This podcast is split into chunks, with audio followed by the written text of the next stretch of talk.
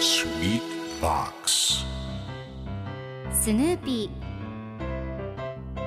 それはチャールズ・シュルツが1950年から50年もの間描き続けたアメリカの漫画「ピーナッツ」に出てくるオスのビーグル犬。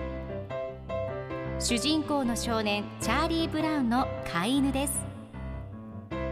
気が弱くて自分に自信が持てないチャーリー・ブラウンをはじめいろんな個性を持つ子どもたちが繰り広げる人間模様に人生の哲学を感じるのは私だけでしょうか？Peanuts Dictionary. Peanuts Dictionary. Peanuts Dictionary このコーナーではスヌーピーを愛してやまない私高木マーガレットが物語に出てくる英語の名台詞の中から心に響くフレーズをピックアップ。これを聞けばポジティブに頑張れるそんな奥の深い名言を分かりやすく翻訳していきます。それでは今日ピックアップする名言はこちら。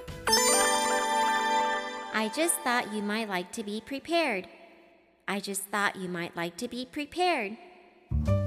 君は先に用意したがると思ってね。今日のコミックは1984年1月28日のものです。チャーリー・ブラウンとスヌーピーが一緒におしゃべりをしています。チャーリー・ブラウンが今夜はまた雪が降るかもしれないんだって。君は先に雪の準備をしたがると思ってねとスヌーピーに伝えると。スヌーピーと小鳥のウッドストックが顔を見合わせ何かを相談します。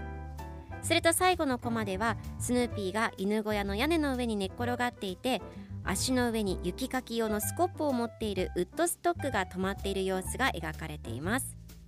備えあれば憂いなしですね。では今日のワンポイント英語はこちら。Prepare 準備する用意する心構えをするという意味です。今回のコミックでは I just thought you might like to be prepared と出てくるのであなたは先に用意したがると思ったのでという意味になります。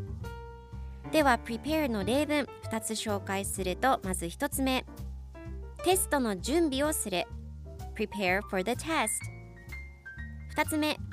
部屋をゲストに用意する prepare a room for the guest それでは一緒に言ってみましょう repeat after me prepare prepare prepare prepare good job 皆さんもぜひ prepare 使ってみてくださいということで今日の名言は I just thought you might like to be prepared でした Peanuts Dictionary Peanuts Dictionary.